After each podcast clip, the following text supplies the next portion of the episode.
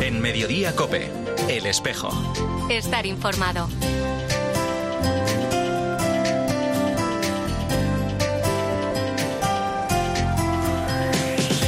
La una y 33 minutos. ¿Qué tal? Bienvenidos al tiempo del espejo en mediodía cope en este 3 de febrero. A esta hora, como cada viernes, te cuento la actualidad de la Iglesia de Madrid. El saludo de Mario Alcudia. Hoy es un día muy importante para nosotros y por eso queremos ofrecer nuestros hijos a la Santísima Virgen, para que ella como Madre de Jesús guíe y proteja a los nuestros, los cubra con su manto e ilumine sus caminos, y que ellos con su pequeña vida den testimonio del amor de Dios. Es eh, Norma que junto a su esposo Francisco pertenecen a la Real Esclavitud de Santa María la Real de la Almudena. Con motivo de la fiesta de la presentación del Niño Jesús en el templo, la Virgen de la Candelaria que celebrábamos ayer, van a presentar mañana a mediodía, después de la misa sabatina en el altar de la catedral, a sus seis hijos, a la patrona de Madrid. Como te digo, el Secretariado de Familia y Vida y el Cabildo de la Catedral han decidido recuperar esta preciosa tradición. Otro matrimonio, el formado por Jesús y Rebeca, que tienen dos hijos, Rodrigo y Alonso, van a estar mañana también en esta celebración. Cuentan que toda la familia tiene tradición mariana porque han estudiado en colegios salesianos y pertenecen además a la Real Esclavitud de Santa María, la Real de la Almudena. Qué más orgulloso para unos padres que poder ofrecerle a la patrona de Madrid a nuestros dos hijos, a Rodrigo y Alonso, para que los guíe y los proteja en su vida. Solo nos queda decir eh, gracias, te queremos y ayúdanos, Santísima Virgen de la Almudena. En la carta de convocatoria, los delegados de Laicos, Familia y Vida alientan a las familias a sumarse a la misa presidida por el deán, Jorge Ávila, y a compartir un día entrañable. Según dicen, será una forma de recordar juntos que Cristo, la luz del mundo, presentado por su madre en el templo, viene a iluminar a todos como la vela o las candelas que bendecidas y que estas familias van también a aportar al presentar a sus hijos o a sus nietos a la Virgen, como nos cuenta la propia María Bazal ofrecerle a nuestros niños y a nuestras niñas. Porque si ella se fía en nosotros al dejarnos a su hijo, ¿cómo nosotros no vamos a dejar en sus amorosos brazos de madre a los nuestros para que los cuide, los proteja y sobre todo les ponga junto a su hijo para que sea su amigo y referente en su vida? Bueno, pues eso será mañana, como te decía, en la catedral después de la misa sabatina, en el altar de la catedral de la Almudena. Ahora, a la una y 35 minutos, lo que hacemos ya es hablar de otros asuntos de la actualidad de esta iglesia de Madrid en este espejo en mediodía, COPE, en este primer viernes de febrero.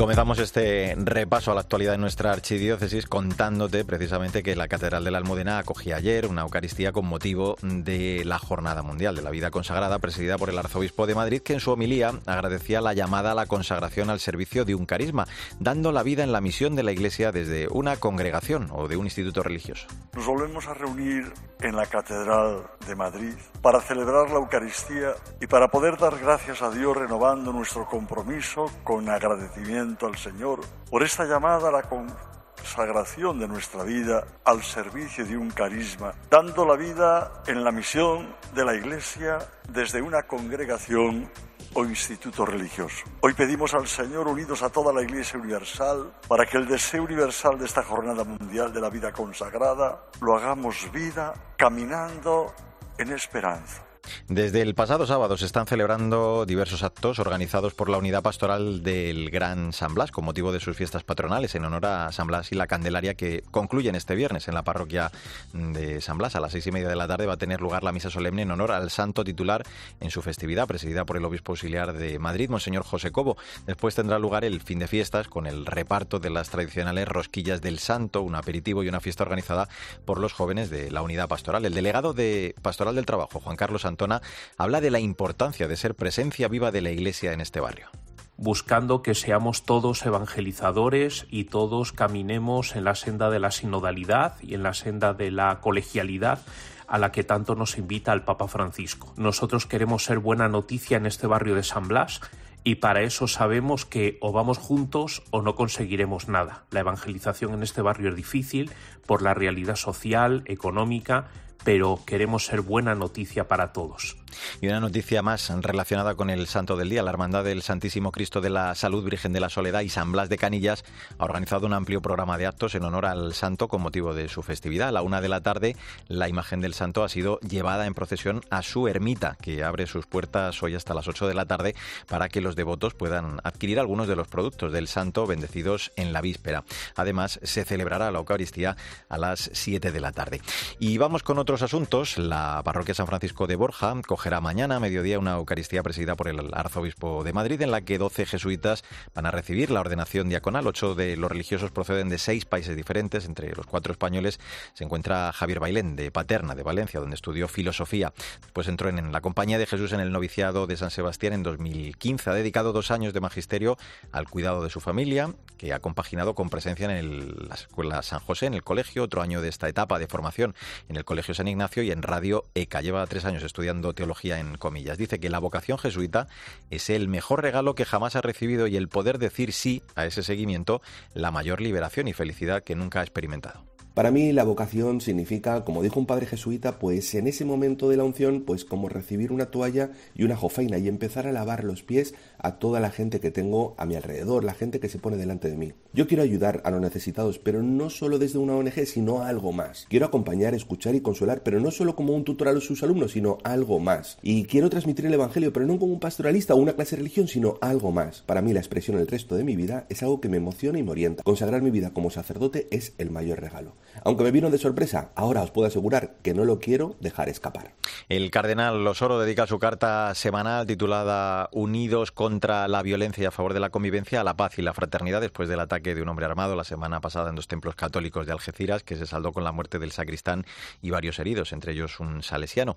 El cardenal Osoro, que por cierto ha participado esta semana en un acto de pacto por la convivencia en el que dice y le conforta haber recibido el abrazo y el pésame del secretario de la Comisión Islámica de España, Además, en su texto agradece la cercanía y el cariño de la sociedad civil y de la comunidad musulmana. Y también en relación con este asunto, la sede de Arco Forum acogerá este domingo a las seis de la tarde el tercer encuentro fraterno de jóvenes musulmanes y cristianos, una reunión abierta a jóvenes universitarios eh, en la que participarán miembros de los grupos de catequesis de la parroquia de Santa María la Blanca de Monte Carmelo con otros de tradición musulmana con el objetivo de fomentar una buena convivencia y facilitar el conocimiento de ambas culturas y religiones. Bueno, pues así hemos llegado a la una y 40 minutos. Enseguida vamos a hablar de una nueva edición de la iniciativa Luces en la Ciudad promovida por Jóvenes Madrid para que los chavales puedan descubrir la riqueza que supone para la Iglesia la vida consagrada. Enseguida te cuento todos los detalles en este espejo de Madrid en Mediodía Cope. En Mediodía Cope, el espejo. Estar informado.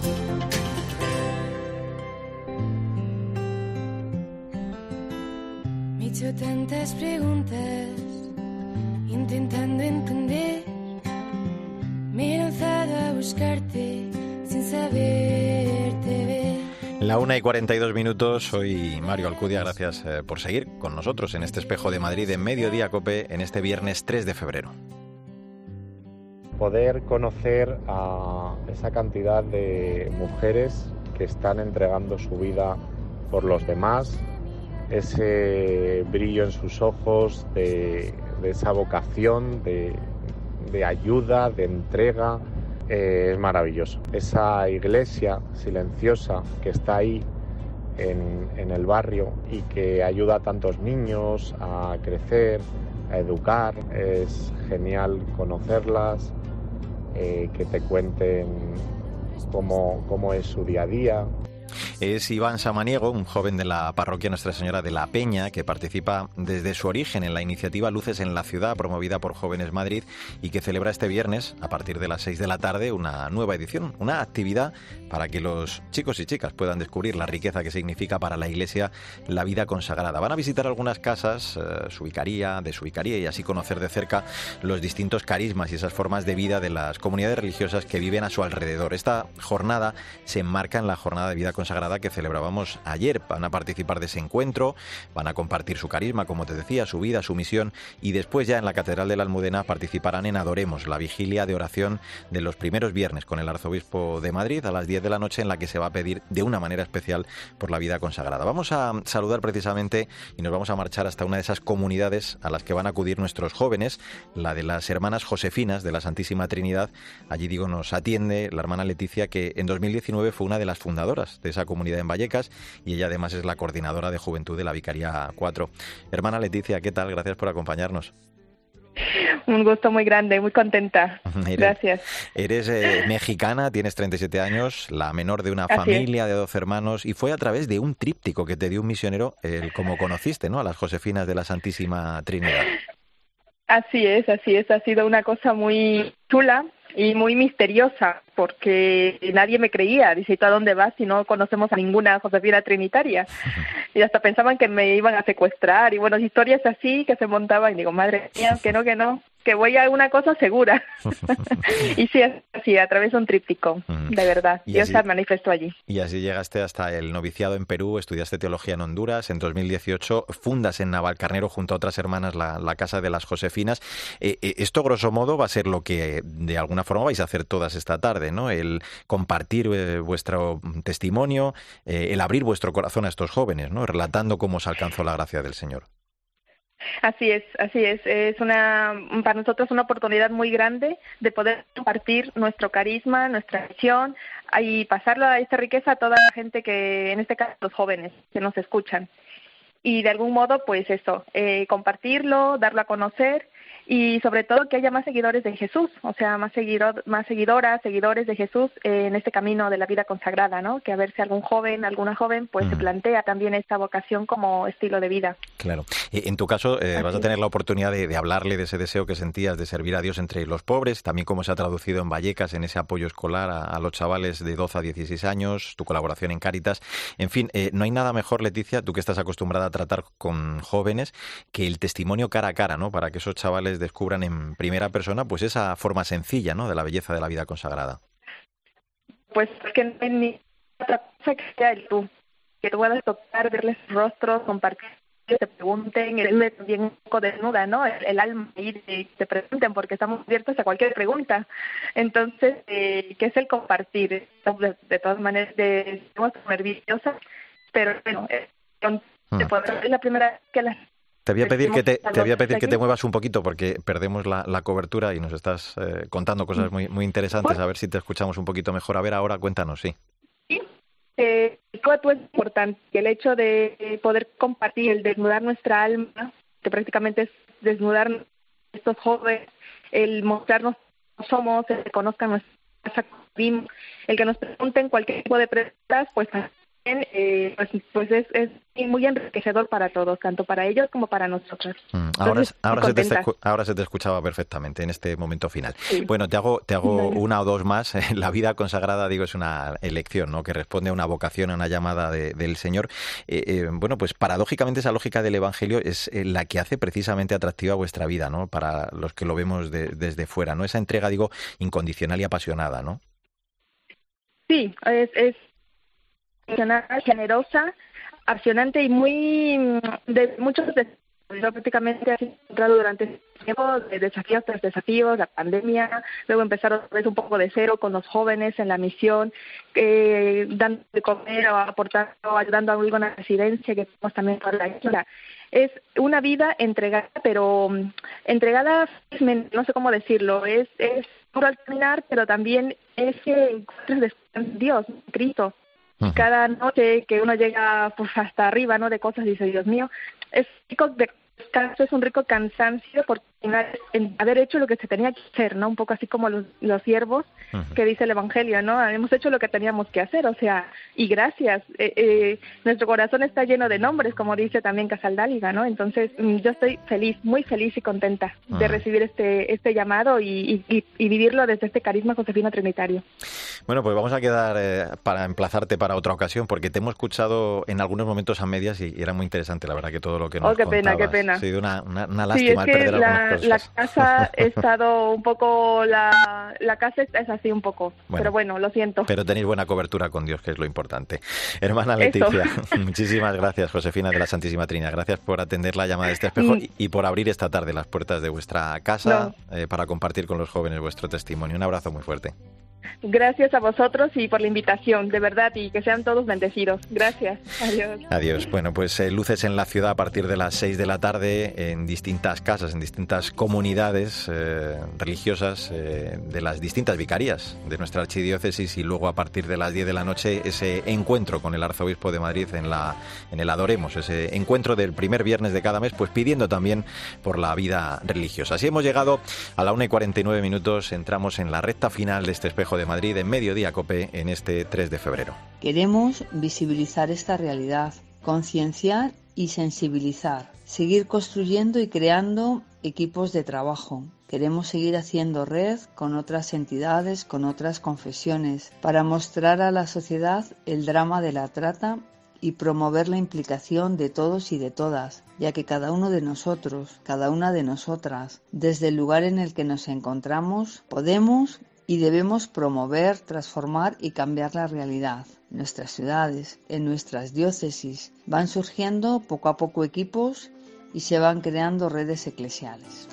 Pues escuchabas a Ana Almarza, la coordinadora de la Comisión Diocesana de Trata, y es que el miércoles, eh, día de Santa Josefina Vaquita, tendrá lugar la novena Jornada Mundial de Oración y Reflexión contra la Trata de Personas este año con el lema Caminando por la Dignidad. La parroquia de San Millán y San Cayetano va a coger en esta jornada a las 8 de la tarde una vigilia de oración para acompañar ante la realidad de la trata de personas. Un encuentro organizado por el Departamento de Trata de Personas de la Comisión Episcopal para la Pastoral Social y Promoción Humana en colaboración con la Vicaría Episcopal para el Desarrollo Humano e Integral.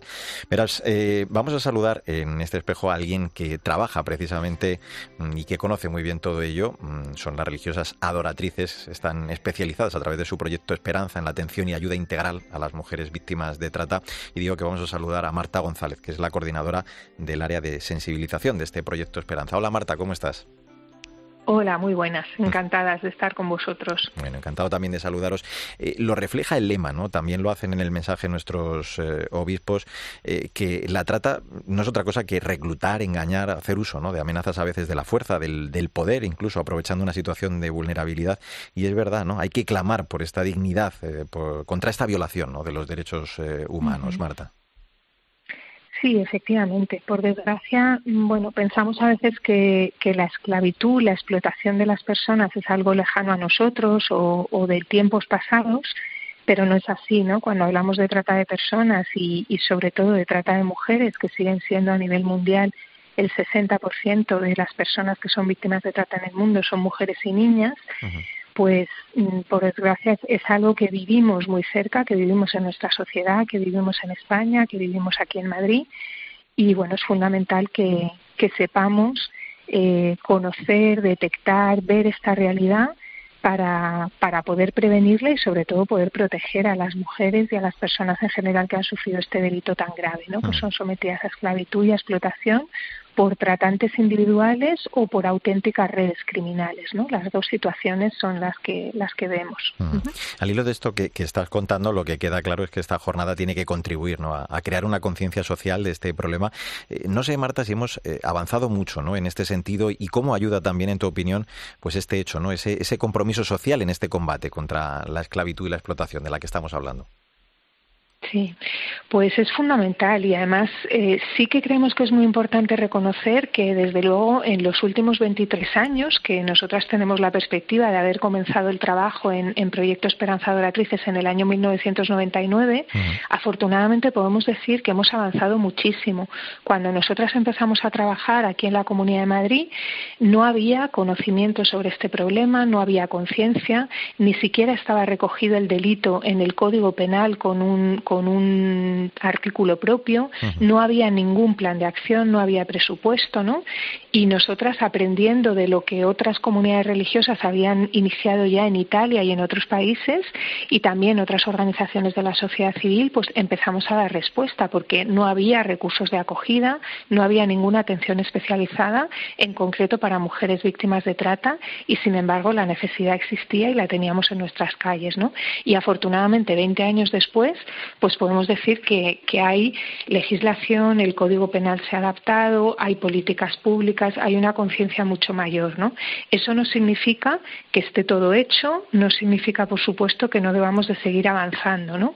Eh, todavía la sociedad necesita concienciarse más y todavía necesitamos eh, tener más recursos, eh, saber apoyar mejor a las víctimas para que tengan mayor confianza, mayor conocimiento, mayor información mm. de todos los derechos que les son reconocidos y también del apoyo que tienen a su alcance. ¿no?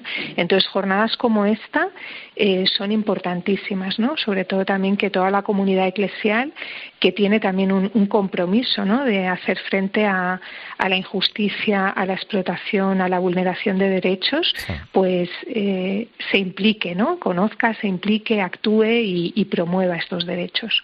Fíjate, hablabas tú de, vuestra experiencia, vuestra gran experiencia y vuestro gran trabajo, desde luego, el apoyo a más de 600 mujeres en todo este tiempo.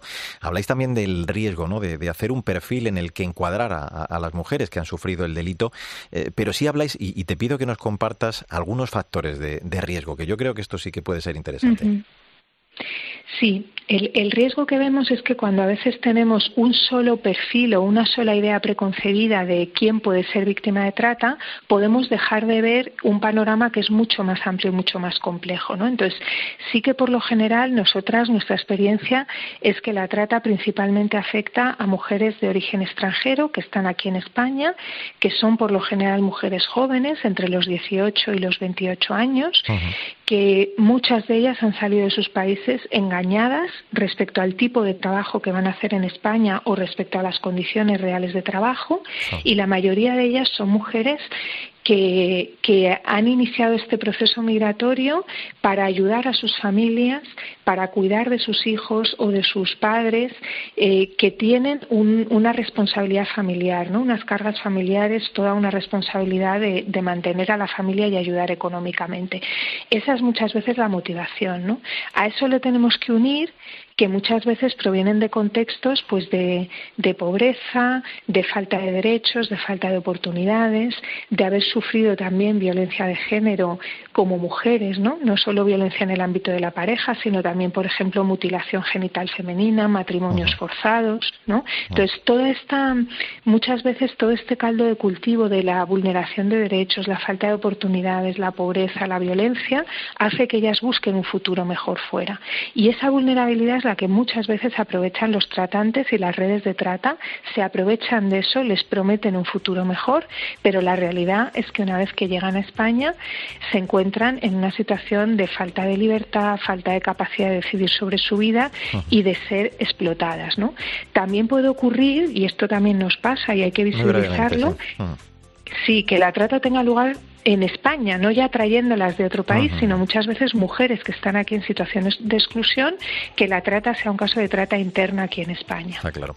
Pues esta jornada sirve para poner en valor el compromiso y el enorme trabajo en red en favor de la justicia y de las víctimas entre las instituciones de la Iglesia, acogiendo, ayudando, acompañando. Eso lo hacen muy bien, desde luego, desde ese proyecto Esperanza. Le agradecemos muchísimo a Marta González, la coordinadora del área de sensibilización, el que nos haya acompañado. Un abrazo muy fuerte y gracias por vuestro trabajo. ¿eh?